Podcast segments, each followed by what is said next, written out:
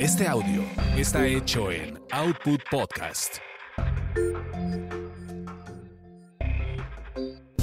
Quizá hablemos de ti. Quizá hablemos de ti. Es el podcast de espectáculos, charlas y algo más. Con chismes serios de las estrellas y uno que otro famoso estrellado. De Gil Barrera, con Joel Farrilli, Ivonne de los Ríos, Ernesto Buitrón y Carlos Humberto Mendoza.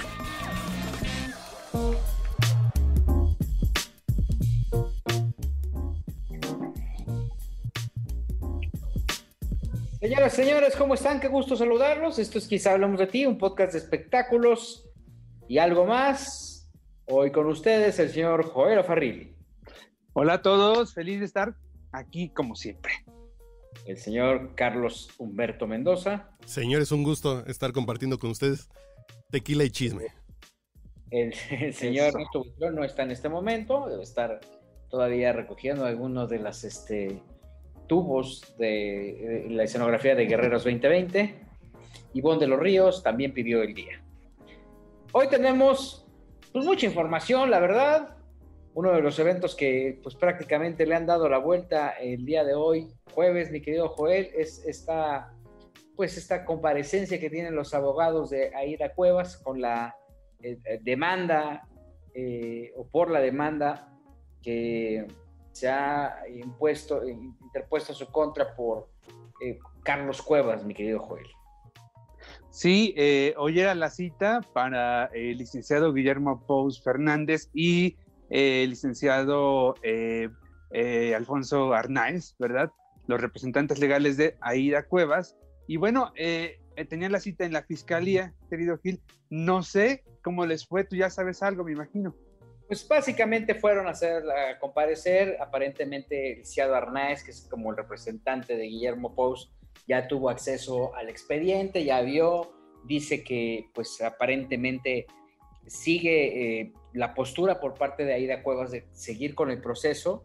Eh, ellos, bueno, fueron atendiendo una petición de las autoridades y que pues, y saliendo de esta, eh, eh Arnáez, Ciado Arnáez dio a conocer que pues esta Aida Cuevas no, no quita el dedo del renglón, del renglón, sigue indignada y pues mira, yo sigo con la misma posición, estoy verdaderamente consternado que una, un pleito entre hermanos se haya salido de control de esta magnitud.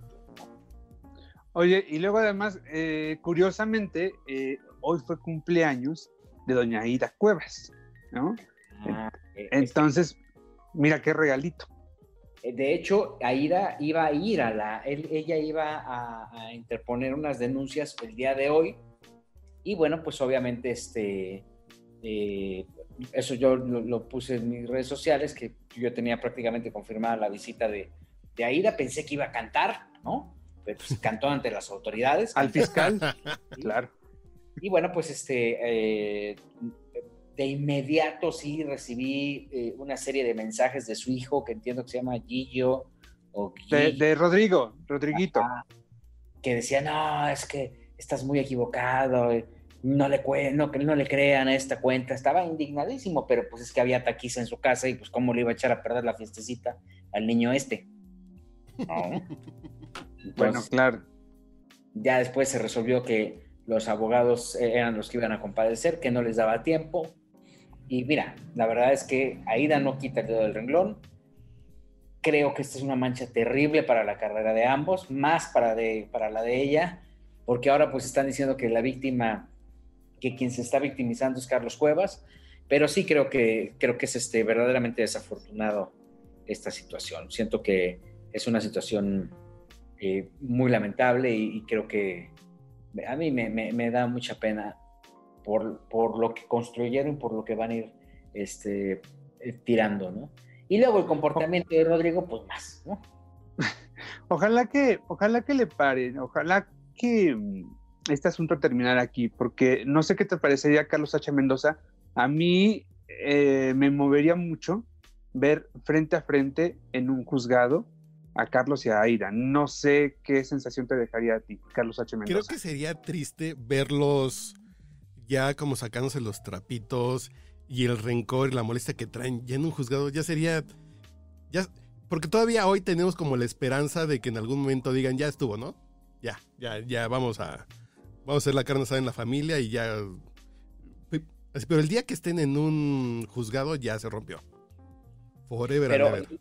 y, y lo lamentable es esto, ¿no? O sea, lo lamentable es como, como qué imagen están dando como hermanos. ¿No? Porque además, ¿por qué se están peleando? No están peleando ni por dinero. Todavía hubiera ese móvil ya. Bueno, pues es que son millones de dólares los que están de por medio.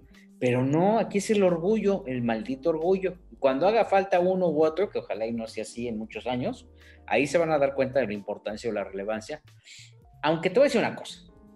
Joel, tú no me vas a dejar mentir. Yo creo Dígame. que quien tiene que ir a terapia es Aida, ¿eh?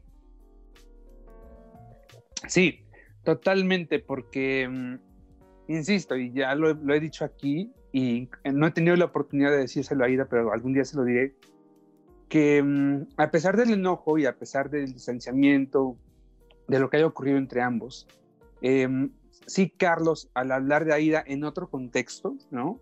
En un contexto quizás más artístico de su recorrido juntos, mm, eh, eh, eh, su- la forma de referirse a su hermana es mucho más amable, eh, es bonito, eh, eh, o sea, se ve que la admira eh, en el sentido artístico. Y en cambio, por ejemplo, cuando tú a Aida le tocas el tema de Carlos, pues ella simplemente se, se incomoda, es muy notorio cómo de pronto se incomoda y bueno, obviamente si le empiezas a rascar en el tema, pues sí, la molestia, esa incomodidad se pasa a, a ser una molestia, ¿no? Y se Entonces- pone luego, luego a la defensiva, ¿no? Sí, sí, sí, claro. Se ve que ya no lo puede controlar. Solamente ellos saben lo que ocurrió, eso sí, ¿no? Sí, entonces sí, sí, yo creo que sí está muy, es muy lamentable eso. Y pues mira, ojalá y se arregle, ojalá y, y- y que- que- quepa la prudencia entre estas dos estrellas y ya le paren, porque sí es muy desagradable lo que está pasando. Oye, que por cierto, Aida va a tener que, que celebrar sus 45 años de carrera eh, en- por- con un streaming, ¿no? Programado para el 17 de octubre desde el Auditorio Nacional, que a mí sí se me antoja. No he revisado cuánto cuesta, pero voy a, a checarlo porque espero que no cueste lo, lo del, bo- lo del boleto, perdón, de Alejandro Fernández. ¿Viste cuánto cuesta? ¿Ya vieron? 400 pesos, ¿no? Sí. Oye, es un abuso. Yo Pues creo sí, que. o sea, o sea, ¿sabes qué? Que, que quieren, quieren recuperar lo que no ganaron en, en seis meses, ¿no? es muy tonto, ¿no? O sea, yo, por ejemplo, que quizás llegué a contemplar la posibilidad de, de, de pagarlo, 400 pesos por un concierto de Alejandro, perdóname, ¿no? Incluso mi querida Erika Hinojosa, que eh, ustedes saben que es fan, mega fan de Alejandro Fernández, pues también lo está dudando, porque, oye, ¿cómo 400? Y después de la pandemia, está cañón, Carlos No sé, Mendoza. ¿Tú No sé si pagarías 400 por para? Alejandro Fernández es mucho, considerando lo que uno se gasta en el palenque. Me refiero a ir a donde hay peleas de gallos. eh, Claro. en, en Las Vegas, en un Blu-ray. Creo que Alejandro Fernández se lo podría merecer. Está caro. Y si se juntan entre tres, como para el pago por evento. Porque, por ejemplo, los pagos por evento del box, ¿en cuánto andan?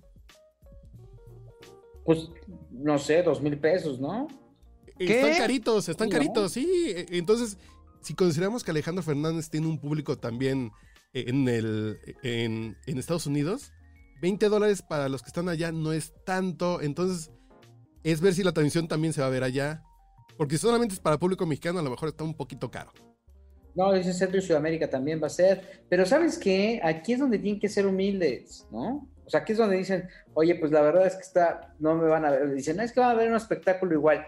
No, no es verdad. O sea, vas a ver un espectáculo por la pantalla, como si lo estuviera, como si pusieras un YouTube y ahí muere. O sea, no hay más, ¿no? O sea, creo que por más, o sea, lo romántico y lo nostálgico es para la estrella, no para el televidente, o sea, o para la gente, para el espectador, ¿no? O sea, el- el- la estrella es la que dice, no, es que voy a hacer un concierto diferente. Pues sí, hazlo diferente, cóbralo menos, ¿no? No, no te ensañes con la gente, que creo que eso es, eso es terrible, ¿no? Porque además no estás moviendo equipo eh, de una ciudad a otra, no estás rentando a lo mejor un lugar tan caro. Aquí lo puede hacer, por ejemplo, eh, la gente de, de Ocesa, pues tiene las naves desocupadas de, del, del centro Banamex, del... Hay un chorro de lugares donde pueden montar sets ahorita, ¿no? Entonces sí, como que están abusando a lo mejor así de entre los fans y entre la y entre la urgencia. Pero creo Me- que me si alguien lo puede que- cobrar así, creo que Luis Miguel y el Potrillo lo podrían cobrar. Me parece que eh, Enrique Guzmán, por ejemplo, y Enrique, perdón, y Alejandro Gou eh, eh, dieron una, eh, un ejemplo de que se puede hacer un espectáculo de muy buena calidad eh, y con un costo bastante medido, ¿no? Eh, esa es como mi referencia en este momento. ¿Cuánto costó? Eh, pues no sé, fueron como 200 pesos más o menos. La mitad. Me parece que fueron 200, ¿no, Gil? ¿Cuál, ¿Con quién? El de Enrique Guzmán. Más o menos 200 pesos. Y la transmisión estuvo padre, fue a cuatro cámaras, estuvieron los músicos, estuvo incluso Silvia Pasquel ahí como, como anfitriona. Eh, no sé, fíjate, ese show me gustó. En contraste, eh, el de OV7 estuvo así como que medio de flojerita, como que lo hicieron al y se va. Fue un show de domingo, pero fue un show que, que duró poco, ¿no? Una Incluso- hora. Creo, ¿no? Más o menos, incluso provocó que algunos de los, de los eh, admiradores que habían pagado el, el- el acceso eh, fueran a Profeco a, ¿En a serio? hacer una denuncia por el tiempo de duración, claro. Chas. Vi, vi el de eh, el fin de semana pasado, vi el de Motel y el de Río Roma, eh, que los hicieron en, en Ticketmaster.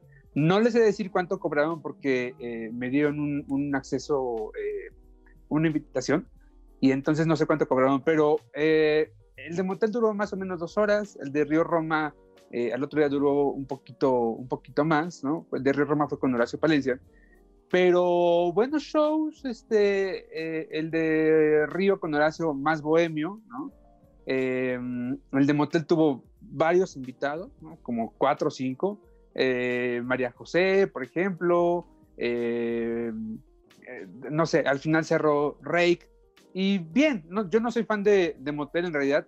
Me estaba medio durmiendo en el concierto porque no conozco tanto sus canciones. Pero yo creo que para la gente que les gusta, bueno, estuvo padre y, y bueno, el de Río Roma eh, es, me es mucho más familiar por el tipo de música que, que canta, ¿no? Pero bastante bien. A ver, a ver cómo se pone de Alejandro. Lo importante es que hagan de esto un hábito y que no, gaten- no, no- no maten a la gallina de los huevos de oro. Lo que están haciendo regularmente es tratar de ver cómo van a sacar su inversión, cómo la van a recuperar, cómo van a salir ellos de este embrollo, porque dicen, ay, es que los músicos están, están pasándola por un momento complicado, entonces, pues el chiste es que justifiquen lo que están haciendo y que tengan dignidad al hacer el espectáculo, porque ahora lo que están haciendo, bueno, Grupo Firme hizo una cosa en Facebook el 15 de septiembre, tan mal dirigida, con las cámaras tremendas, ellos borrachos por todos lados. Entonces, este, la verdad es que lo que estamos viendo es eso, que están tratando de resolverlo al aventón para ver de qué forma reactivan, entre comillas, y se reactivan ellos como industria y ven de qué forma le quitan un peso a la gente. Pero, por Y ejemplo, Para, para esas controversias ya llegó Ernesto Huitrón, que él pues este, seguramente va a ser un defensor de todos los streaming, porque sabemos que pues este, como a él también le dan sus boletos, pues todo el mundo está contento, ¿no, Ernesto? Perdón la tardanza, compañeros. Eh, la verdad es que tenía una entrevista eh, que eh, la- me, me la fueron posponiendo por varias horas y justo pegó ahorita en el inicio del podcast con el señor Enrique Rocha, perdón, Ah, Ricardo Rocha. ah, ah, ok. Este, Por José José, para y- tu especial de José José. Exactamente, y como, bueno, yo- lo sabrán, el lunes que es su aniversario luctuoso, pues este, se, se recordará en Grupo Televisa, en el programa hoy, entonces eh, fue un poco difícil convencer al señor, pero ya se hizo. Y ahora, regresando al tema, eh, pues soy defensor del streaming. La verdad es que, aparte de que sí me dan los boletos, creo yo que es ya más cómodo verlo desde tu casa, desde tu tablet, aunque les voy a decir algo, los últimos shows que he visto, incluido el de Cristian Castro, ya me parecen bastante aburridos porque, eh, porque ya se sienten grabados, ¿saben? Ya no están en vivo. Y hay pequeñas trampas, sobre todo nosotros compañeros que nos dedicamos a los medios, eh, que te hacen darte cuenta que el show está grabado. Y el de Cristian Castro que vi la semana pasada, el fin, el fin de semana pasado, eh, estaba editado. O sea, había unas partes donde él estaba cantando y de repente terminaba y se iba como un cuadro negro y aparecía como en otra posición y tú decías, ah, caray, pues si me estaba cantando aquí, entonces eh, creo yo que también sí hay muchos artistas que ahora ya la están viendo como fácil, hacen los shows grabados y los transmiten, entonces la gente pues resultamos engañados, pero pues hasta ahorita todavía sigo siendo un poco fan de, de lo que es el streaming y también coincido con algo contigo, Gil yo creo que también ya están muy caros, ¿no? O sea, empezaron baratitos, 100, 150, ya estoy viendo shows de 200, 250, 300. Estamos hablando justamente de eso. Eh, Alejandro Fernández, esto se desprende justamente de, esto. O sea, Alejandro estaba cobrando 400 pesos. ¿A dónde van? O sea, el tema es que pues, no hay que pegarle el bolsillo de la gente. Y, ¿sabes qué? Eh, eh, Cristian Castro al final pues aparecía, ya sabes, vestido de traje y sí grabado y smoking y todo pero la verdad es que muchos tienen una producción ínfima, o sea, no porque sea barato tienes que abaratarte tú como estrella, ¿no? O sea, y creo que, repito, van a acabar matando a la gallina de los huevos de oro, la gente les va a perder la confianza. El único que he visto con buena producción, no me dejará mentir Carlos H. Mendoza, es el de Mijares. Vimos invitados, vimos un buen set, buenos, buenos tiros de cámara, buena escenografía, de ahí en fuera, vi el de Molotov, que parecía que estaban tocando en su garage, el de Moenia, que también se veía muy austero, el de Cristian Castro estaba más austero porque parece que el señor Darío de León sacó todas estas eh, alfombras viejas que tenía guardadas en el Teatro Blanquita y se las puso ahí de escenografía. Miserias. Lo que hace Darío León es, ser miserable. Porque no puede, volvemos a lo mismo, no puedes este, atentar así contra, la confianza de la gente. Imagínate cuánta lana me están diciendo muchos y, y, y, y, este sale ahí con tres trapos ahí horribles, vendiéndote algo que no, que, solamente estaba soportado por el, por el talento de Cristian. Pero qué tipo de que lo dejó ahí a la deriva. Pero por ejemplo, sí tiene que ver un poco la calidad y la novedad, ¿no? Si estamos hablando de mentiras o no sé qué otro show que ya tengan grabado y nomás te lo transmiten, a mí se me hace que te están robando, ¿no? Pero, por ejemplo, si es algo como lo de Mijares, que fue Yuri, que fue Pandora, que hicieron como una produccióncita diferente, creo que sí vale la pena. Y si el potrillo se avienta a hacer algo interesante, pues valdrá la pena. Pero si es así como de, es para sacar algo de dinerito mañana y, y tráete al mariachi. Y, ya. me dicen que le baje del de... 100 pesos, ¿eh? Que le baje 100 pesos, porque no creo que haya espectáculo que valga 400. ¿Qué me dicen del de José Joel que lo hizo ahí en el garaje de su casa con sus músicos y que fue hace unas semanas y que bueno, también estaba hecho con el pie izquierdo? Y, tienes razón, Gil, yo creo que al final eso como espectador lo soportas una vez, dos dices va, pero teniendo en cuenta que es una inversión que ya estás haciendo, ya en el tercero cuarto lo piensas, ¿eh? Incluso yo que los tengo, eh, pues que me los regalan algunos, sí les puedo decir que sí la pienso de, híjole, a ver si no está igual de gacho que el anterior. El de Cristian a mí, el último que vi, me decepcionó. Sí, porque además, volvemos a lo mismo, o sea, ¿cuál es, cuál es la garantía?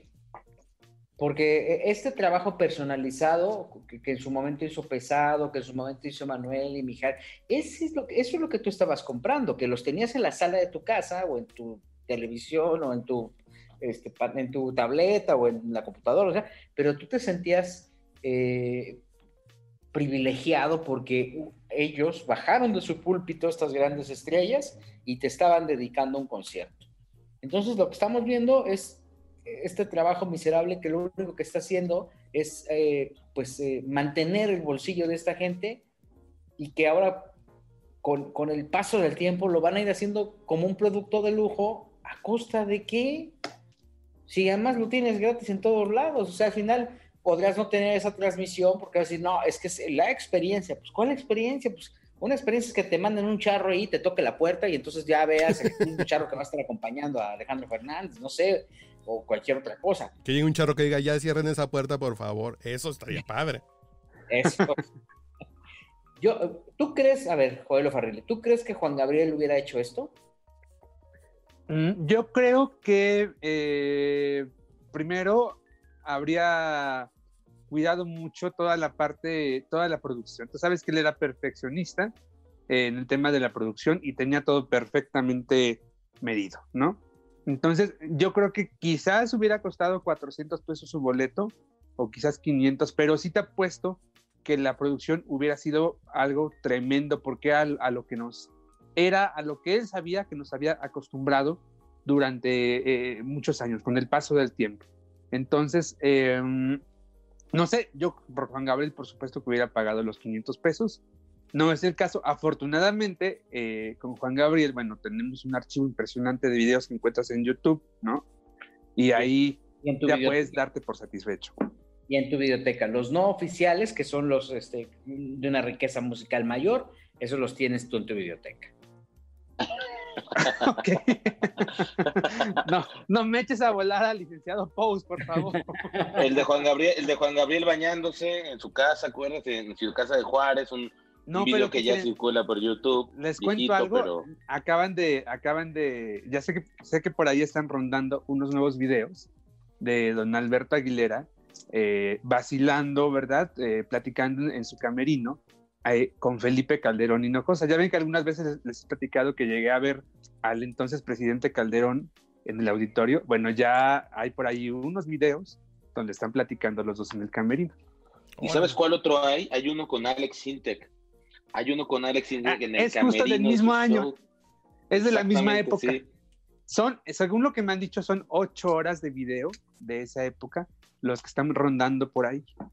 Ya hay que decirle a Hugo Oleg que dicen que se robó los discos duros con estos videos, que ya aparezca, o que los borre o los baje, o que ya no los suba, porque hay que recordar que este, esta persona fue señalada o es señalada por parte de la familia como ser una persona que se quedó con discos duros, con videos, con canciones, y que, eh, no me dejarás mentir, Joel, al final todo este material, que es un acervo que se grababa el propio Alberto, eh, pues ha estado rondando por ahí a través de esta filtración y que solo se encontraba en esos discos duros.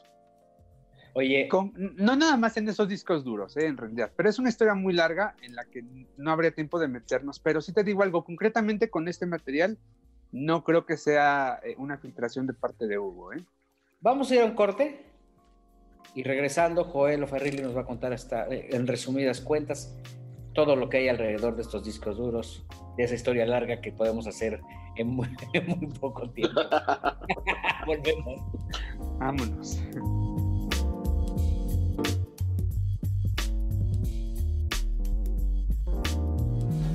Si el chisme alimenta tu alma como la de Ivonne de los Ríos, no te vayas, porque en una de esas, quizá hablemos de ti.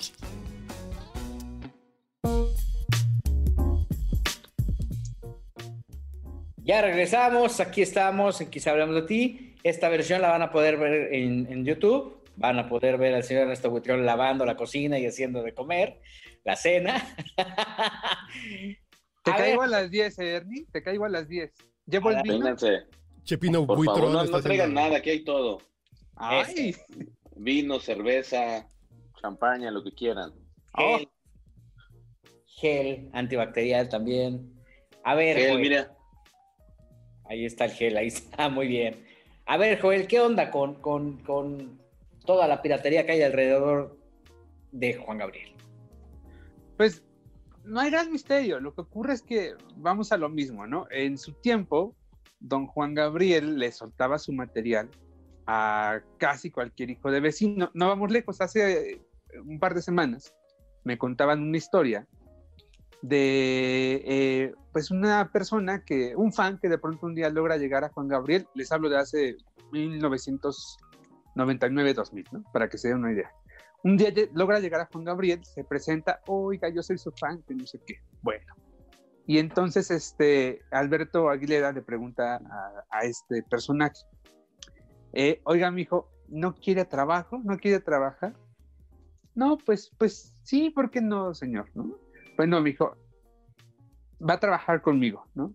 Y entonces me cuentan que su primera misión fue llevar una serie de materiales eh, eh, audiovisuales de un lugar a otro, digamos que de un país a otro, pero así, o sea, Juan Gabriel se lo soltó sin conocerlo siquiera, ¿no?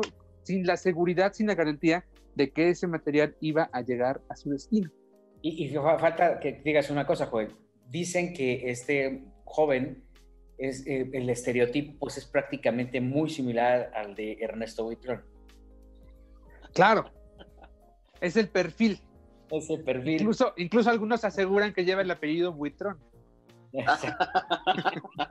Oigan, ¿ustedes creen que si hubiera trabajado con Juan Gabriel no se los presumiría? Yo creo que eh, yo, creo que hubiera, yo creo que personalmente es un privilegio haber estado cerca de una figura tan grande.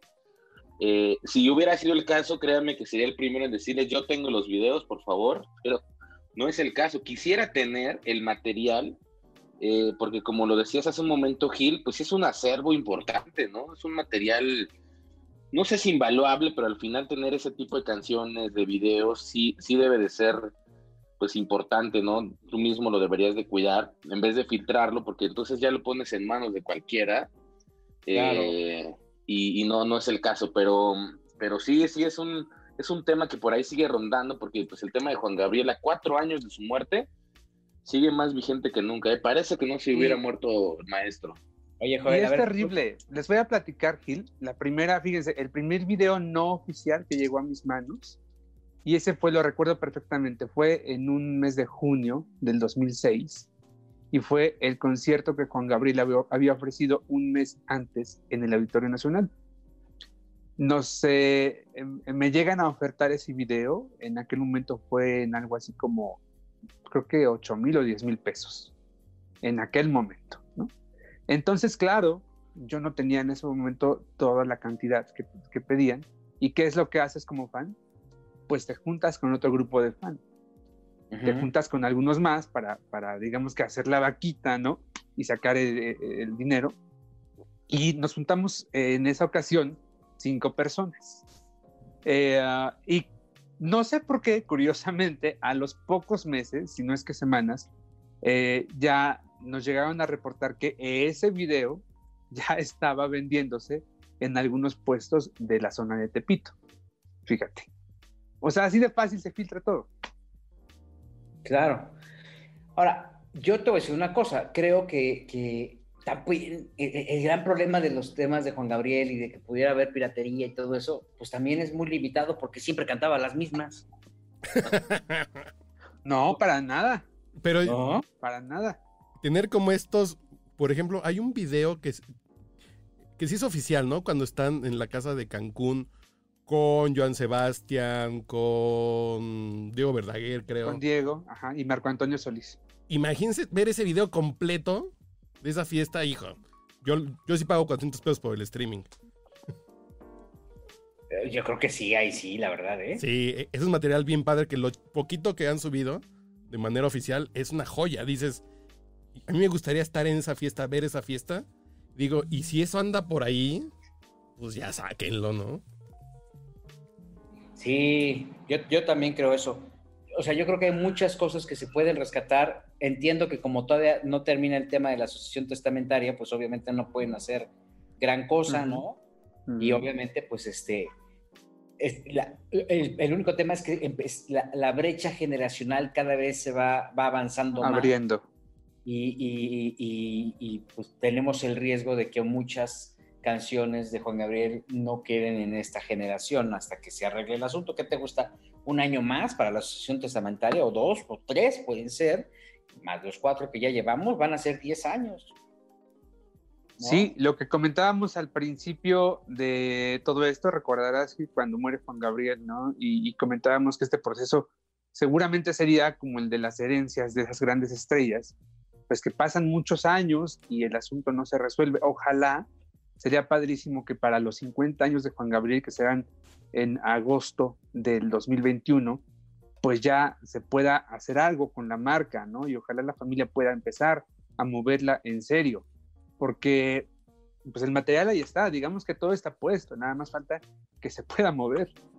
Sí, sí, sí, es, la verdad es que digo, si hay una historia detrás de cada canción, recuerdo impactante, cómo mueve tantas, tantas generaciones y tantos corazones a, cuatro años de, haber partido y ojalá y se pueda recuperar o reactivar este legado histórico musical. Regresando del corte les vamos a contar qué va a pasar con José José y su recuerdo este lunes que se cumple el primer aniversario, Joel, primer aniversario luctuoso de la partida del príncipe de la canción.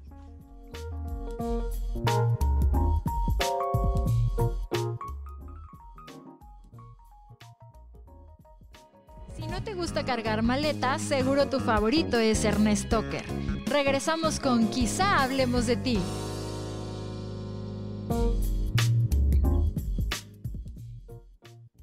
Ya regresamos. Este lunes, pues eh, se cumple un año de la, la, partida o la muerte del príncipe de la canción. Ayer, esta misma casa, a través del podcast Borracho, le hizo un homenaje en vida, producido por los Carlos H. Mendoza, que estaba pues muy feliz, este, brindando con, con grandes intérpretes. Estaba ahí. Eh, eh, bueno, Carlos H. Mendoza, cuéntanos quién estaba ahí.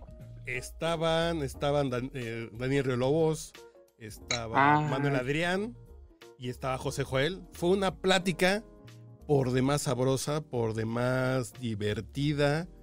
Y José Joel fue a hablar de lo que fuera, ¿eh? Dice, temas legales muy específicos no puedo hablar porque son temas legales y son cosas que estamos esperando que pase la pandemia pero hasta de... No lo entiendo, ¿no? No sé ni por qué estamos demandando, ¿no? Pero... No, pero casi, casi hasta de si Sarita debe subirse a una combi en Texcoco. Casi, casi habló de eso también. Ajá. O sea que eh, eh, era contigo donde estaban todos los videos esperándolo. Exactamente, en el podcast borracho. En Casa Regia.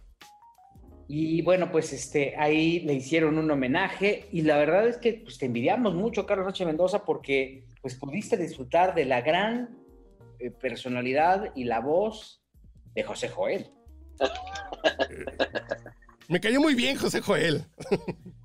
es un no así. Yo no me lo imaginaba así. Pues, es una gran voz y personalidad. ¿Ustedes, ustedes por qué se ríen? Yo me la pasé increíble. Eh, voy a aplicarle a Ernesto Buitrón. Como me cayó bien, ya no voy a hablar más de No, no, no. No, me cayó muy bien. Pero sí, sí, Yo creo que hay que reconocer, Carlos, perdón que te interrumpa, que hayas formado parte de eso, porque eso sí es un logro y te lo voy a reconocer en el podcast, porque pocos medios de comunicación hoy en día pueden acceder a José Joel. ¿eh? Te lo digo porque lo he buscado, al igual que muchos compañeros, y creo que haberlo metido al podcast borracho es un gran acierto de tu parte, y eso habla también de, pues de cómo se te respeta en, en este mundo digital y del podcast. en el mundo del antes alcohol. que hacer un comentario, muchas felicidades. Muchas gracias. Pero estuvo... Hay que decir una cosa, el lunes en, todos los programas matutinos le van a hacer un homenaje a José Joel y José Joel decidió no hablar con Televis. Sas. Híjole. Sí, sí, sí, sí. Yo vi que eh, se metieron corriendo, ¿eh? ¿eh? Al baño. Aplicaron bueno, pero ya con, con Anel tienen suficiente, ¿no? Bueno, ¿vieron lo que pasó en la mañana con Anel en el programa, en hoy? Anel te da material. pues no sé si se le botó la canica, demandó a, Manuel José y demandó a, esta Alejandra Ábalos por daño moral.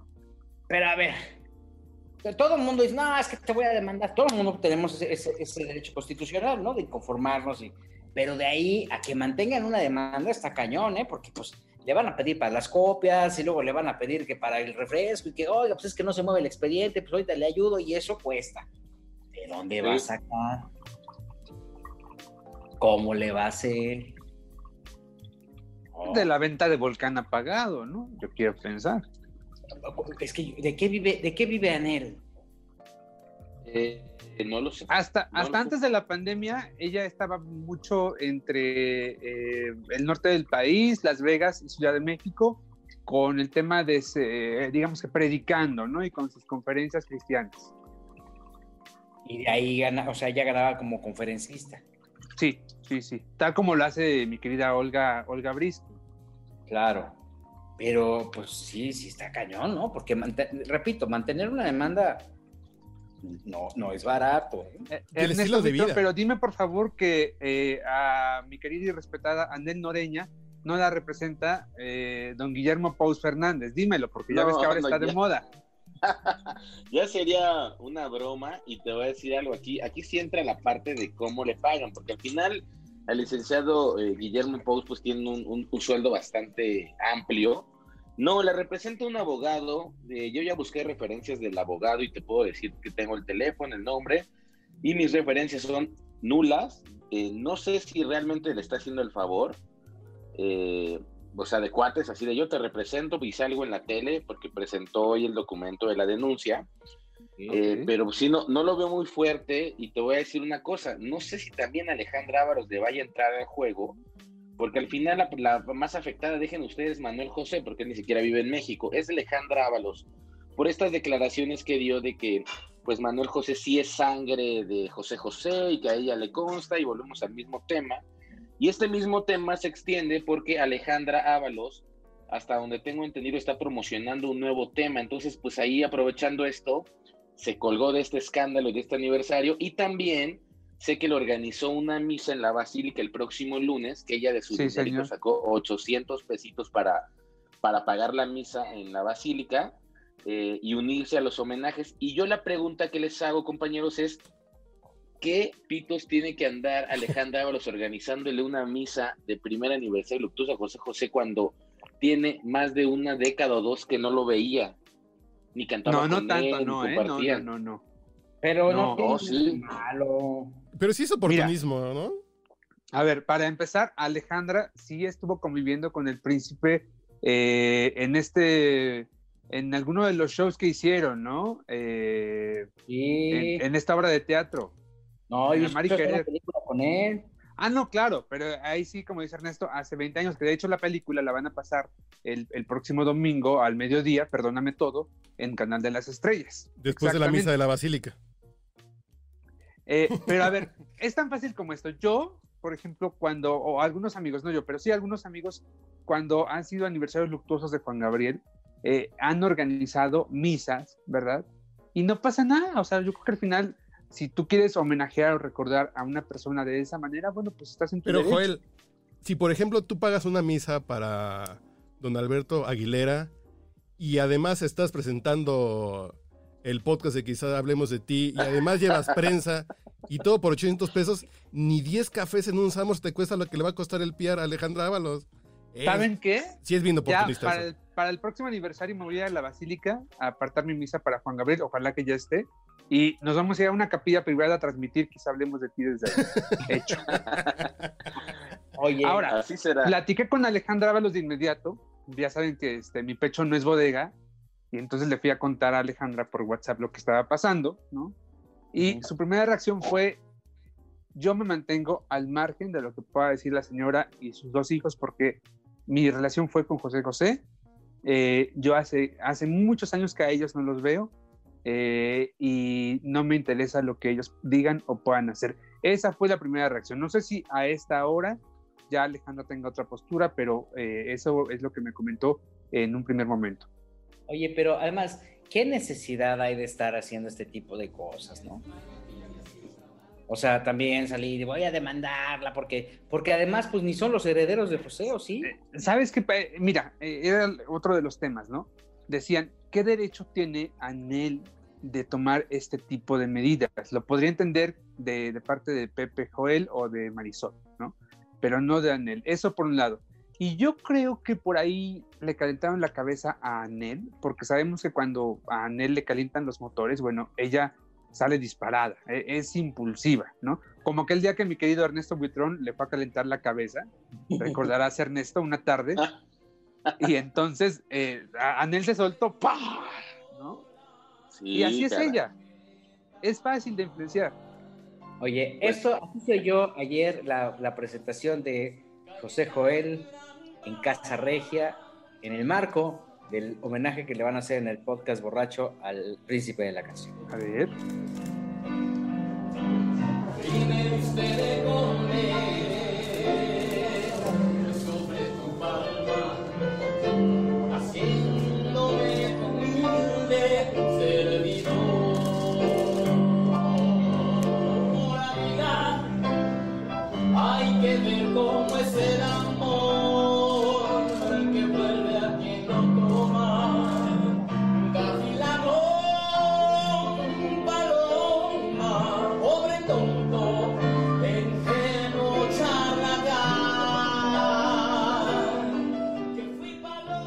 Ese momento es inolvidable, Carlos H. Mendoza. Tienes que describir qué sentías cuando estabas escuchando la interpretación de, José Joel.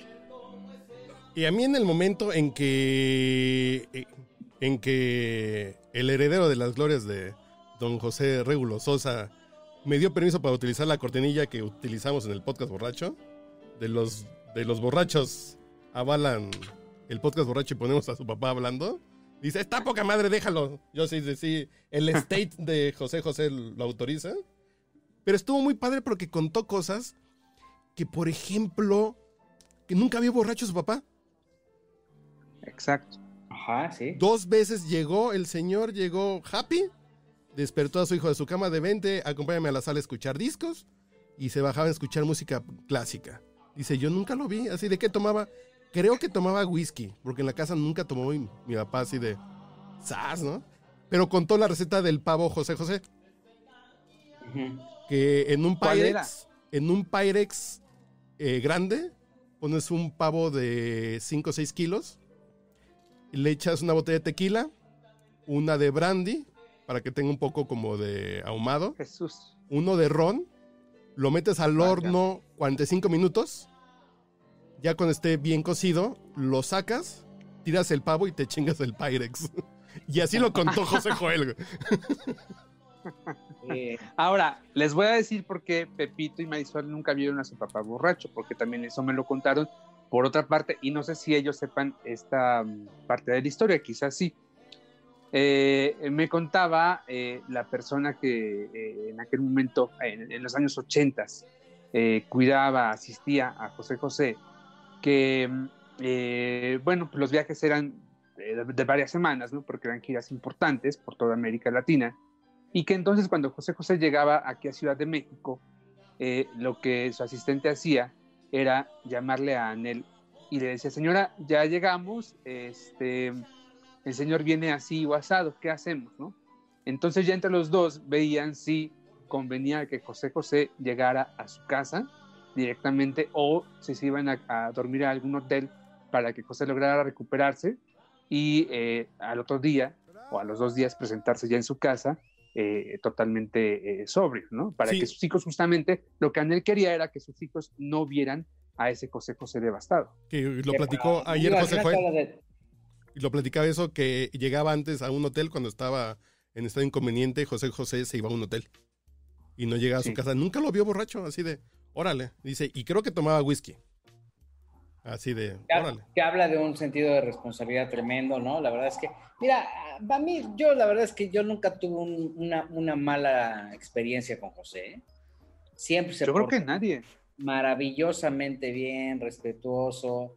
Es un hombre que, que volvemos, y lo hemos comentado en este espacio, no tenía por qué pasar eh, este final tan lamentable y tan triste. Es una de las grandes voces que ha dado nuestro país y difícilmente se va a repetir un fenómeno eh, como, él, ¿no? Exacto. Y por cierto que su asistente de años, eh, Laura Núñez, ¿verdad? Eh, ya eh, ella reiteró que escribirá el libro de sus vivencias con José José. y bueno, pues habrá, habrá que estar pendientes para leer qué nos cuenta Laurita, que sabemos que fue como la incondicional de José José, ¿no? Pero, pues, pero, hay un pero ahí. Yo sé de otro libro que se va a estar editando próximamente y que está hecho por Patti Romani. Ella asistió y fue pues cercana a don José durante algunos años y por pláticas que he tenido con Patti me ha dicho que el libro está lo está haciendo y está basado en una serie de entrevistas respaldado por audio en donde don José le autoriza que escriba el libro, esto está en unas grabaciones que ella tiene, y que esto ha desatado la molestia de, de, pues Laura Núñez, porque bueno, al final, bueno, Laura sí fue muy cercana, pero Patti tuvo la, eh, digamos, osadía de repente de que fue más inteligente, pidió una autorización, y la autorización está grabada en estos cassettes que ella tiene, en el libro que está escribiendo, y que sé que de algún punto cuenta o contará con el respaldo de doña eh, Sara Salazar, eh, la esposa de José José y la heredera. Aquí también hay que ver algo. O sea, el, libro de, de Laura Núñez está respaldado por Laura, es de sus vivencias, pero si utiliza el nombre, sí la pueden demandar. Y Patti Romani sabe toda esta información. De hecho, Patti Romani me, me reveló que hay muchos secretos que también parece, no sé, no está revelado, que, que tiene el señor Mario Disco, un periodista, eh, pues ya de la, de la vieja escuela, que en este momento, bueno, pues ha estado retirado, y que él también tendría el deseo de hacerlo. Entonces sí va a estar buena la guerra de libros de José José. No está porque- retirado. ¿Quién te dijo Bueno, que Mario ah. Disco está retirado? Trabaja con Maxine Goodside. Bueno, está como en el retiro. Pero, No, no, no, para nada. Pero este, Ay, sí, no. el, el señor Mario Discoa, que eh, estaba en Televisa Espectáculos hace un, un par de años, No, este es del Dios. también tiene esto. Es del Dios. No, es Claro. real. Es real. Con Marito no te metas, ¿eh? Incluso la clave aquí de la verdadera paternidad de Manuel José la tiene Mario Discoa, porque Mario Discoa sí tiene conocimiento de qué pasó en verdad entre la mamá de Manuel José y José José.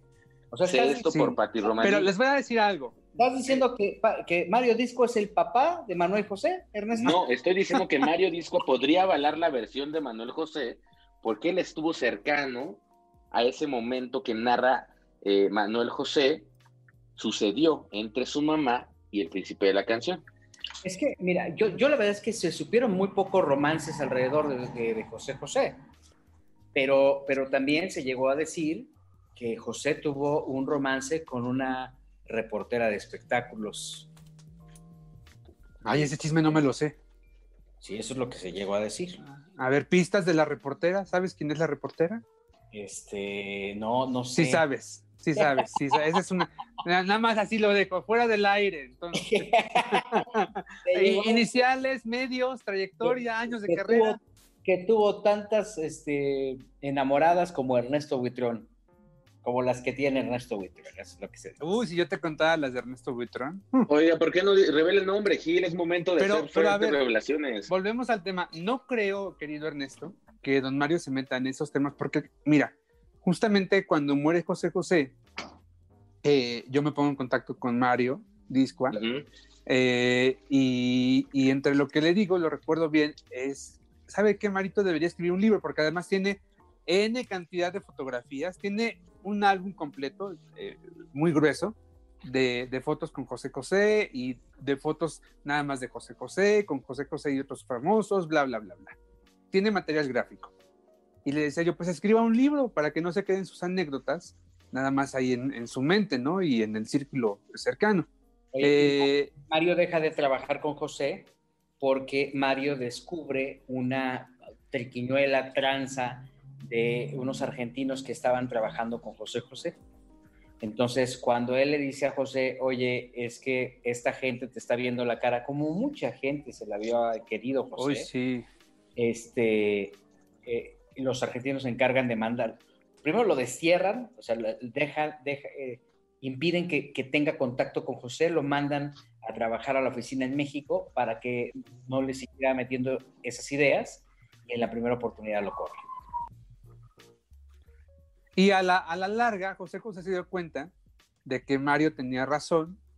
Eh, la última vez que, que José José y Mario se vieron, Gil fue en el aplauso basta, justamente. Ahí fue eh, en esa noche del 2000, eh, ¿qué fue Gil? 2013, ¿no? Más o menos. Y esa, esa noche el, el periódico Basta, para que no tiene contexto, instituyó una entrega de premios. Bueno, que duró dos ediciones también. bueno, Es que Sí. se, y- se acabaron el presupuesto en el premio. De hecho, de hecho. Pero de todo el periódico, de la historia del periódico, se lo acabaron en esa escultura maravillosa de Sebastián. Y pues nada más alcanzó para dos ediciones. Este, ¿cómo, no, ¿Cómo olvidar esos momentos? Pero bueno, perdón que te interrumpa, querido Gil. Eh, continúa. Entonces, este, bueno, eh.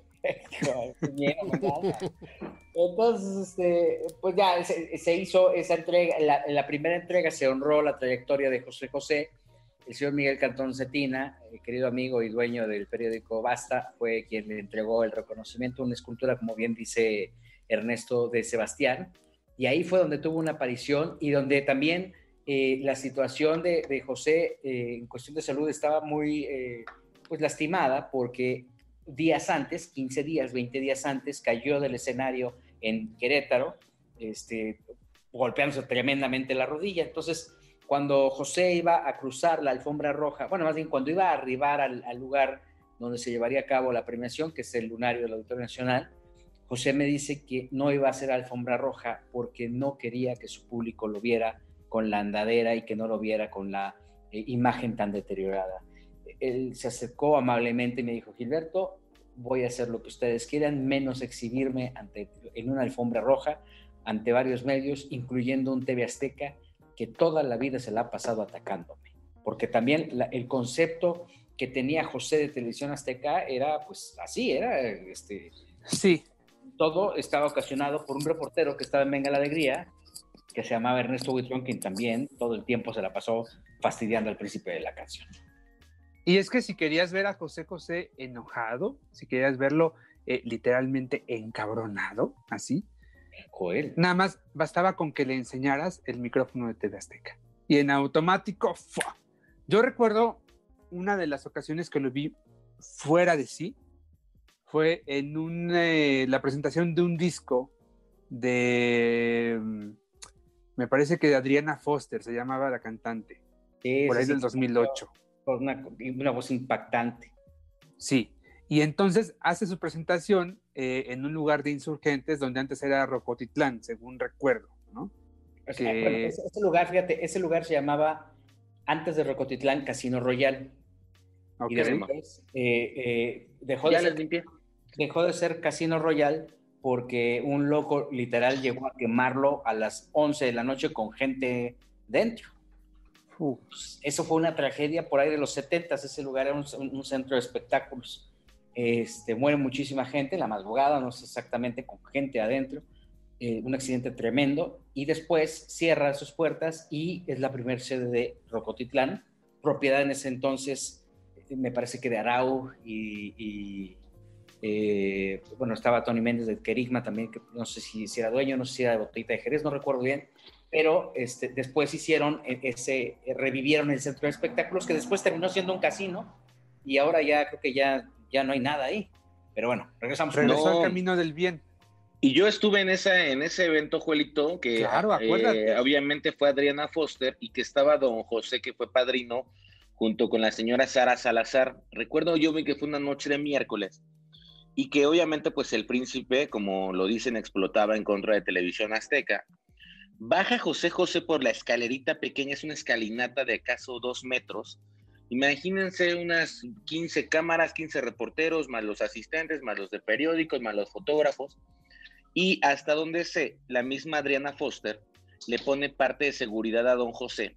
Entonces, cuando don José sale, eh, recordemos que doña Sara venía recuperándose de este eh, derrame que le había sucedido, se atora en una línea de un micrófono, que es un cable, y Sí. esto, Bueno, también se atoró en muchas líneas, pero muchos años antes. Sí, no, no, pero la, la hace, lo hace enfurecer, como tú dices. Incluso ese día los guardaespaldas venían armados porque estaba un reportero que se llama Marco Antonio Silva, de Maxine Guchay, de Ay, hecho, de Telefórmula, y los de seguridad no supieron qué hacer porque hasta donde sé la seguridad que le ponen a don José, la seguridad que tenía el esposo de Adriana Foster, y sacan las armas, saca uno, saca el arma y se pone en una situación muy delicada, y ese fue uno de los mejores zafarranchos que yo recuerdo de don José. Yo creo que de los últimos zafarranchos, porque eh, de ahí en fuera, pues él se fue a Miami y ya no regresó hasta el aplauso basta que comenta Gil, que fue un evento, la verdad, desde mi punto de vista, porque participamos tres de los integrantes del podcast,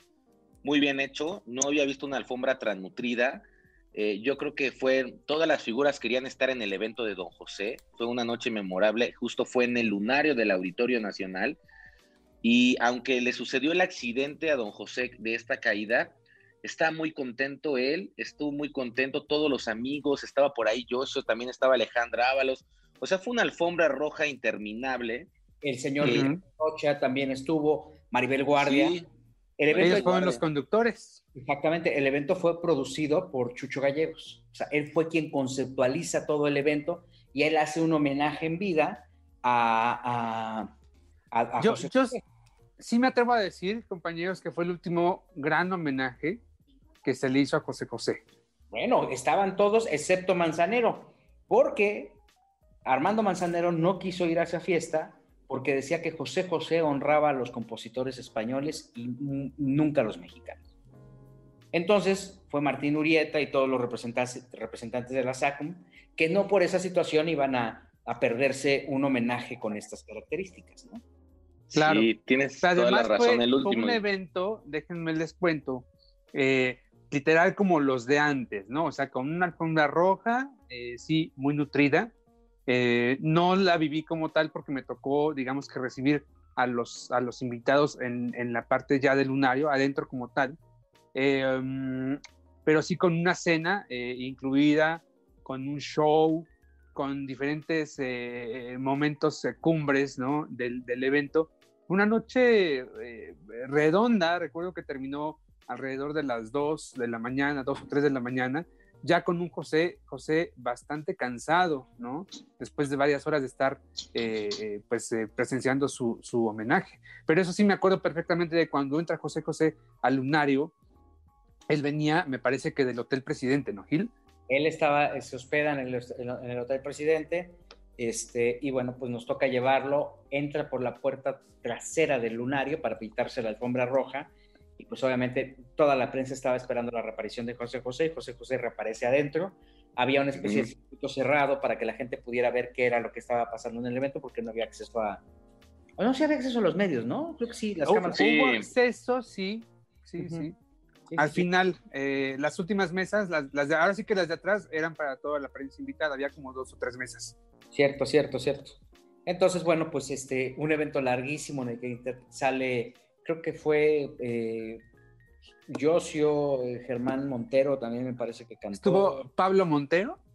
Pablo Montero. Estuvo ¿sí? Susana Zabaleta. Sí, estuvo claro. Carlos Cuevas, eh, Coque Muñiz. Estuvo Jorge Gallegos, recordarás. Jorge Gallegos. Este actor sí. Que en aquel momento había lanzado un disco, Jorge Gallegos. Eh, y un trío, me parece. Sí, sí, fue un espectáculo de primer nivel y que, y que como bien dicen, coincidimos, honró la, honró la carrera de, de, de, de, José, que repito, no tenía, no tendría por qué terminar de esta forma. Efectivamente. y esa noche fue la última vez, perdón, termino, esa noche fue la última vez para muchos famosos que pudieron abrazar y estrechar la mano de José José. Y bueno, Alejandra Ábalos, y ahí fue la última vez también que lo vio. ¿Dónde lo vio Alejandra Ábalos? No, después ahí. lo vio otra vez en la temporada de teatro. No, no, no, no, no. no. Lo vio en Amar y Querer. Ah, es cierto, en Amar y Querer, que también, por cierto, dicen que José Sosa sigue, que, sigue debiendo, José Sosa, eh, hay que, digo, José Joel, José Joel Sosa. Uh -huh. José Joel Sosa, este, de, Mendoza, porque tendríamos que llamarlo de alguna forma así por la propiedad y por el cariño que tan grande que le tiene, este, le sigue debiendo dinero a las bailarinas y a gente que participó en este fallido musical en honor a su padre. Vamos a un corte, regresamos.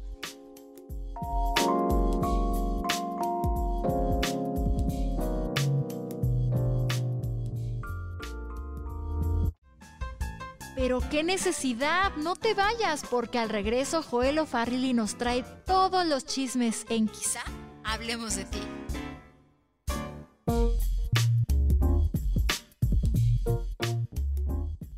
Ya regresamos, esto es Quizá Hablemos de ti, un podcast de espectáculos y algo más. Cambios de horarios en la programación de la televisión, Uf. concretamente de las estrellas, Joel. Sí, eh, a partir de eh, la próxima semana eh, la telenovela La Mexicana y El Güero, que actualmente transmite a las 20-30 horas, pasa a las seis y media de la tarde. Eh, y luego La Rosa de Guadalupe, que es como el caballito de batalla de Televisa actualmente, de, de las estrellas, será de las 7.30 a las 9.30 de la noche. Y finalmente eh, eh, cierra Imperio de Mentiras a las 9.30. Todo esto, bueno, yo creo que es motivado por dos factores eh, eh, importantes, ¿no? Uno, crearle un respaldo, un colchón de audiencia a, Imperio de Mentiras, eh, que no le ha ido tan bien eh, en, el tema de, de, la audiencia, porque además creo que se estrenó en una semana bastante complicada, como es la semana del grito de independencia. Y segundo, bueno, pues sí, yo creo que, digamos que eh, disparar la audiencia, eh, calentar o recalentar el horario de las 20, 30 horas en las estrellas, que desafortunadamente la mexicana y el güero, pues fue eh, enfriando poco a poco, ¿no? Te hablo de que a inicios de la semana andaban por los 2.400.000 o 2.300.000 espectadores en la mexicana. Y están justamente generando cambio para que reaccione inmediatamente la audiencia. Obviamente, pues cada quien va a mover sus fichas. Yo no entiendo en el caso, eh, y, y si nos vamos al, al, al, al caso de Azteca, este programa que conduce Roger González, mi querido Joel. Todos quieren fama. No más no, ¿verdad? No más no, es una cosa, mm, eh, es un programa raro, sí. Eh, esta semana les ha ido mejor, eh, entre los 550 y los 650 mil espectadores más o menos, ¿no? Bueno, y digo que les ha ido mejor porque en su semana de estreno, Gil, eh, andaban incluso por debajo de los 500 mil. sí, Eh, creo que es- están construyendo poco a poco su, su audiencia, ¿sí? Esta semana se están apoyando con las canciones de Juan Gabriel, entonces lleva unos corajes de que de pronto cualquiera llegue ahí y cante las canciones. Digo, está padre que cualquiera las cante, ¿no? Por supuesto, y todo el mundo tiene derecho, pero ya que las canta en televisión nacional, me- de repente me quiero arrancar los cabellos. Oye, eh, híjole, la verdad es que pues están tratando de, de darle la vuelta, de ver por dónde y cómo le hacen y tratar de, de- de- de despertar ese horario, que es un horario sumamente complicado y la verdad es que no le han dado ni con una, ni con al extremo, ni con enamorándonos el regreso. Les está costando mucho trabajo y yo siento muy difícil que rescaten ese horario, a menos de que pues pongan una repetición de la, del hexatlón o alguna cosa así para Yo- que lo vuelvan a reactivar, ¿eh? Yo creo que mm, eh, lo más sano que pueden hacer es concluir la temporada de Todos Quieren Fama y meter una repetición de alguno de sus éxitos telenoveleros para hacerles, digamos que, un frente a Soy tu dueña, que es lo que tienen en las estrellas y que además, para colmo, es el programa más visto de la televisión mexicana casi todos los días, con 3.500.000 personas en promedio. Oye, pero pues si la telenovela ya no existe, Joel, en Azteca dijeron que la telenovela Eso dijeron. muerta, ya dijeron, ya no, ya no existe. Y, vi- y programaron a los tres meses Betty la Fea con resultados maravillosos a las 7 de la a las eh, 10 A de la Sí, a las 8.40, de 8 y media a 10 y media más o menos, ¿no? Sí, sí, sí. Entonces, pues bueno, mi- mira, ahí ya no existe la telenovela. Ernesto Buitrón, ¿qué está pasando? ¿Qué está pasando con Luis Miguel, con este conductor argentino que traen un relajo tremendo? Oye, eh, mi querido Luis Ventura me llamó hace unas semanas que publicaron en la revista TV Novelas una entrevista, tengo dos semanas. Se la mando yo a su productora, a Sol, que es como el en, en América TV de este programa, eh, que es un, pues es un programa de investigación de farándula, el más visto yo creo que de Argentina, que se transmite por América TV y que se llama ¿Cómo se Secretos llama? Verdaderos. Secretos Verdaderos, que es un programa pues que dio a conocer a, a esta eh, pues esta mujer en Argentina que dicen que es Marcela Bastey, que Honorina Montes. indigente, Honorina Montes. Pero imagínate qué grande se hizo este tema que pues ha trascendido en todo el continente. Entonces se lo mando yo a Ventura y platicando con Ventura, eh, pues ahí eh, volvieron a entrevistar a Adua Basteri. El programa realmente es muy polémico, es un programa en el que Ventura pues obviamente sostiene que él encontró a la mamá de Luis Miguel y ha retado a Luis Miguel y en varias ocasiones con ayuda de las primas Basteri, de Flavia en específico, a que se, se esclarezca. Pero aquí la cuestión es que las autoridades argentinas han puesto una medida restrictiva en contra de América TV, en contra de Luis Ventura y de los programas de radio donde trabaja, y además del programa de televisión Infama, donde también él es, en este caso, uno de los conductores o coconductores. Qué bueno. Entonces es un tema durísimo porque es un tema en el que dice, bueno, pues dejen que se haga la prueba de ADN. Si no quiere venir Luis Miguel, dejen a las primas de Luis Miguel hacer la prueba de ADN para encontrar el parentesco y pues salir de dudas. Pero esto mismo ha sido fomentado por las medidas de restricción que ha puesto el gobierno, eh, las medidas de restricción que ha puesto el hospital El Moyano Pero y todo esto que Ernesto, estas medidas de restricción, Ernesto, son por... Estas medidas de restricción son argumentadas en que están salvaguardando los derechos humanos de la señora y que no la pueden obligar, porque hasta donde se sabe no está muy bien de sus facultades mentales, a hacerse una prueba de ADN, a Ya, menos que ella diga me la quiero hacer. La Lo que presunta, pasa, la presunta mamá de Luis Miguel. Exactamente, Honorina Montes, que está recluida en este hospital que se llama Moyano y que justo acabo de compartir eh, con mi querido Gil eh, una foto de un medio de comunicación retomando TV y novelas, atacando a Ventura y que ha sido retuiteado y replicado miles de veces en Twitter porque hay un sector de fans de Luis Miguel, que son muchas, que se encargan de en cada sábado, porque hasta eso Luis Miguel parece que es un programa cada sábado en Secretos Verdaderos, eh, de desmentir lo que dice Ventura, de desmentir toda esta situación. La verdad yo les puedo decir algo, es un programa que ha tenido muy buenas entrevistas con Tatiana, con Cepillín, entrevistaron al ex eh, director de la, de la Interpol en México, o sea, sí han estado desmenuzando cosas y han dejado abierta la duda de que Marcela Basteri pues es- está viva y que es esta persona que está recluida en el hospital. Pero yo creo que ya se salió de control ese, ese, ese tema, ¿eh? lo que pasa es que me parece que primero que nada, a nadie le ha importado la dignidad de esta miserable mujer llamada Honorina Montes. Lo digo miserable desde el sentido más humano, Ajá. que desde el primer momento quedó claro que no era Marcela Basteri porque salió una familia en España diciendo es, es nuestra familiar este, y se fue hace muchos años, ¿no? Y ahí quedó muy claro, eh, eh, exactamente en el ayuntamiento de Viménez, España. Y es que la entonces- duda, Joelito, es que entiendo esta parte, No, pero, Pero espérame, lo espérame, que espérame, Ventura Ernesto. dice- Déjame terminar, Ernesto. Lo que pasa es que a todo mundo o a una gran parte de los medios de comunicación les conviene dejar abierta esa duda de si es o no la mamá de Luis Miguel. No nos hagamos. Y entonces, claro, todo mundo usa el recurso para atraer audiencias y para construir cosas alrededor de. ¿No te da vergüenza Claro. Tú que has vivido toda tu vida de, de estar especulando con la vida de la mamá de Luis Miguel? Ernesto, es tu oportunidad de contestar. Joelito, es mi oportunidad de contestar que Ventura, a esta misma pregunta se la hice a Ventura y Ventura me dijo, ok, tiene familia, ¿por qué la tienen abandonada en Argentina en un hospital donde saben que, cómo está? ¿Por qué no Porque a la familia no le interesa, porque está muy dolida con la familia, porque no tienen los recursos, eh, básicamente. Eh, pero incluso ha sido, eh, el, el- el tema aquí es que ella podría irse en México en un vuelo humanitario pagado por el mismo gobierno, por la embajada.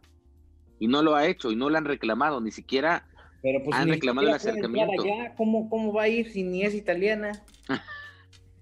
A la Pues- familia no le interesa, porque digamos que la- la- el núcleo familiar de Honorina Montes ya no está vivo, o ya no está al menos eh, con la capacidad de hacer todo el proceso para que Honorina regrese a su tierra.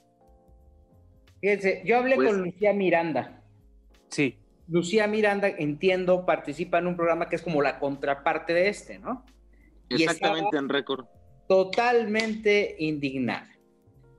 Me- me- me- primero me escribió y después ya platicamos y me dijo, te escribo desde Argentina donde yo soy panelista de un programa de televisión, El Run Run del Espectáculo. Y la verdad, vimos la entrevista que le hicieron a Luis Ventura en donde sigue insistiendo que la mamá de Mickey vive, vive- eh, que la mamá de Mickey vive y está en un psiquiátrico y no es verdad.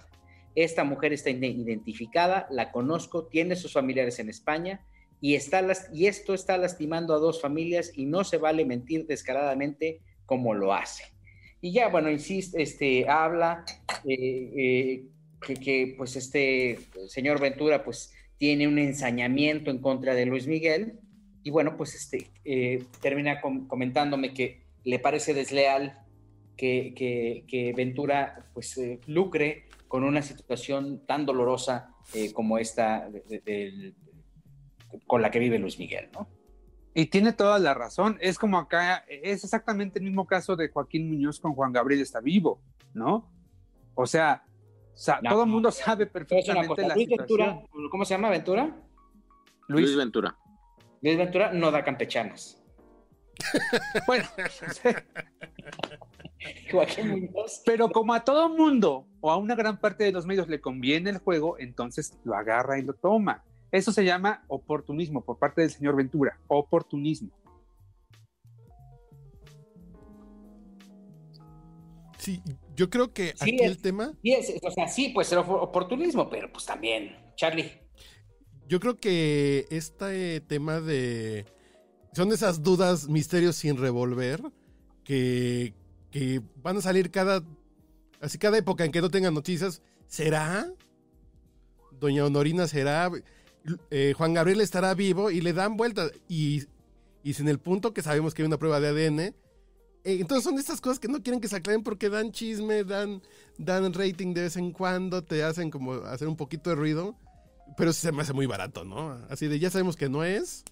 Ya sabemos que es imposible que Juan Gabriel esté vivo. Entonces, pues hay alguien que quiere figurar o hacerle una misa a José José en la Basílica de Guadalupe, pues sí. Ah, pero bueno, ahí también es como el fanatismo, ¿no? A José José o a la Virgen de Guadalupe. Ah, O la fama. el fanatismo te lleva a hacer cualquier tipo de, de- de exageración como esta. ¿No? Totalmente. Por lo pronto yo creo que lo importante del tema es que eh, pues están peleando por no notas, ¿no? Básicamente. Hashtag inventadas. Para quien le quede el saco, ¿eh? Para quien le quede el saco. Ernesto Buitrón, ¿Qué pasó? ¿qué va a Pues, pasar? mira, ¿Qué va a yo pasar? creo que es, yo creo que ese tema va a seguir dando o va a seguir estando ahí hasta Y tú que explotándolo a la distancia, Ernesto. no- Bueno, Juelito, acuérdate que no todo es Niurka, ni, ni Montserrat, ni Alfredo Adame. Hay, hay más temas por Ay, ahí. en oigan, por cierto. Que están dando de qué hablar. Por cierto, hablando de inventadas y de Niurka y de Montserrat, ¿no se les hace que esta nota de que Montserrat me corrió, que dice Niurka, es más como exagerada, como que perdió de pronto la dimensión real? Eh, y porque hoy la vi en varios medios de comunicación. Sí, bueno, el contexto es eso, ¿no? Que, que, que Montserrat le hizo un comentario a New York, New York se ofendió y se salió, ¿no? Eso es básicamente el tema. Pero también New York también este, hizo un programa con Jordi Rosado y dicen que también el programa se subió de, de tono cañón. Yo creo que New York es una gran estratega, Sí, sí. ¿no? Entonces sabe en qué momento activar y creo que en este momento a, la industria le faltan New Yorkas. Sí le Pero me parece que esta activación estuvo como sobrada. Charlie. Tenemos Alejandras, Alfredos. ten- Sí, hay muchos, ¿no? Oye, espérate, ¿qué tal mi querido Alfredo Adame? Que ya levantó la mano para, para eh, postularse como uno de los eh, este, candidatos para, para producir hoy, en, en, eh, una vez salga Magda Rodríguez, ¿no? Eh, eso, pero además lo que dijo, ¿no? Dijo que iba a ser corredero ahí. Sí, sí, sí, claro. Pero obviamente la primera empezar por sería, la Ernesto primera en salir Buitrón. sería Andrea Legarreta. Ah. Y Ernesto Buitrón, ¿eh? El segundo Ernesto Buitrón, por supuesto. Al rato va a ser tu jefe, Ernesto.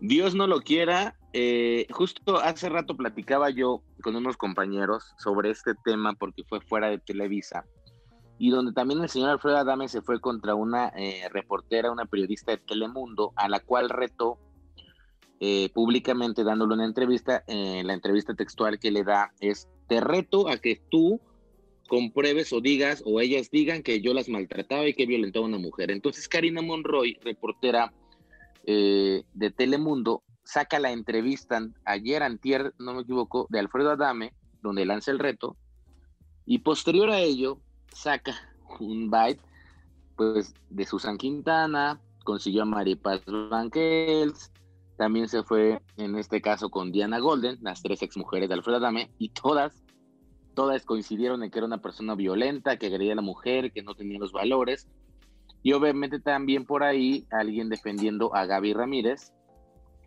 Y pues también sé que le tocó mentadas de madre y ataques y que era una vendida y no sé qué. Entonces eh, entendimos ahora la portada de, esta semana de la revista TV y Novelas que dice qué le pasó a Adame y que él dice que no le pasó nada, que simplemente se cansó.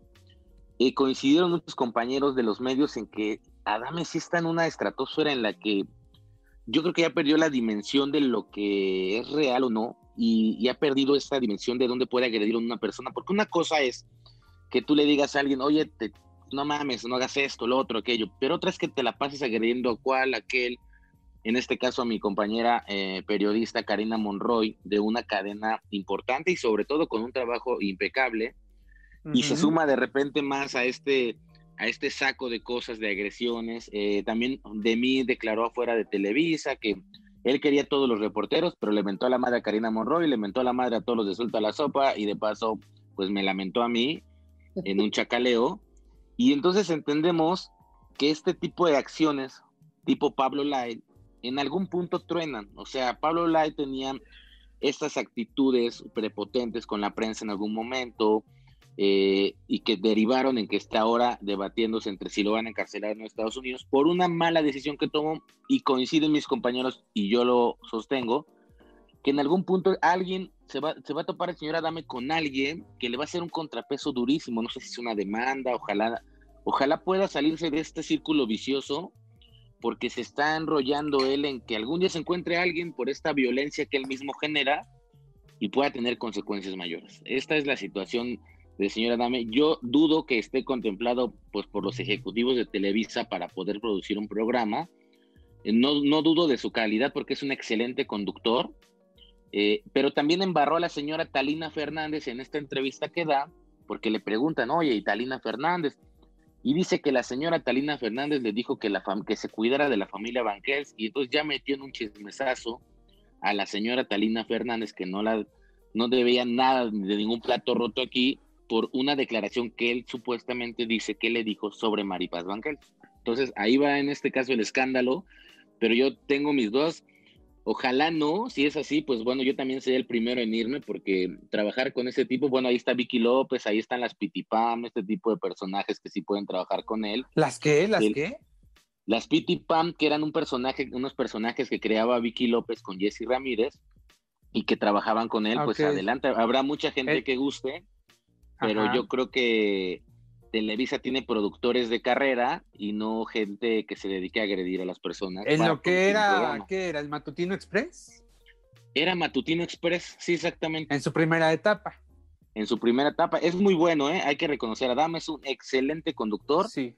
Y Y, es por ahí un buen comercializador de televisión, además, ¿no? Exactamente, pero alguien por ahí me, me hablaba, ¿se acuerdan ustedes de algo que se llamaba, creo que Ficrea? Que después, que tenían, patrocinaban una escudería NASCAR en México y que a- al señor Adame formaba parte de este, era una caja, si no lo recuerdo, un fondo de inversión y que de repente defraudaron a cientos de personas y desapareció de la faz de la tierra. Sí, sí, Y sí. por ahí sé que alguien está haciendo esa investigación de nuevo, porque el señor Adame de cierta forma tenía que ver, no sé si de forma directa o indirecta. Eh, Pero no al me menos consta, era como, como imagen pública, ¿no? era una Sí. imagen pública de este, de este fondo, Ujú. de este, de esto que se llama FICREA y que pues dejó a muchas personas en la ruina. Entonces, ¿Qué tiene que ver pues Adame? ojalá que Adame participaba eh, de alguna forma, no sé si en la parte de inversión, aparte de ser la imagen.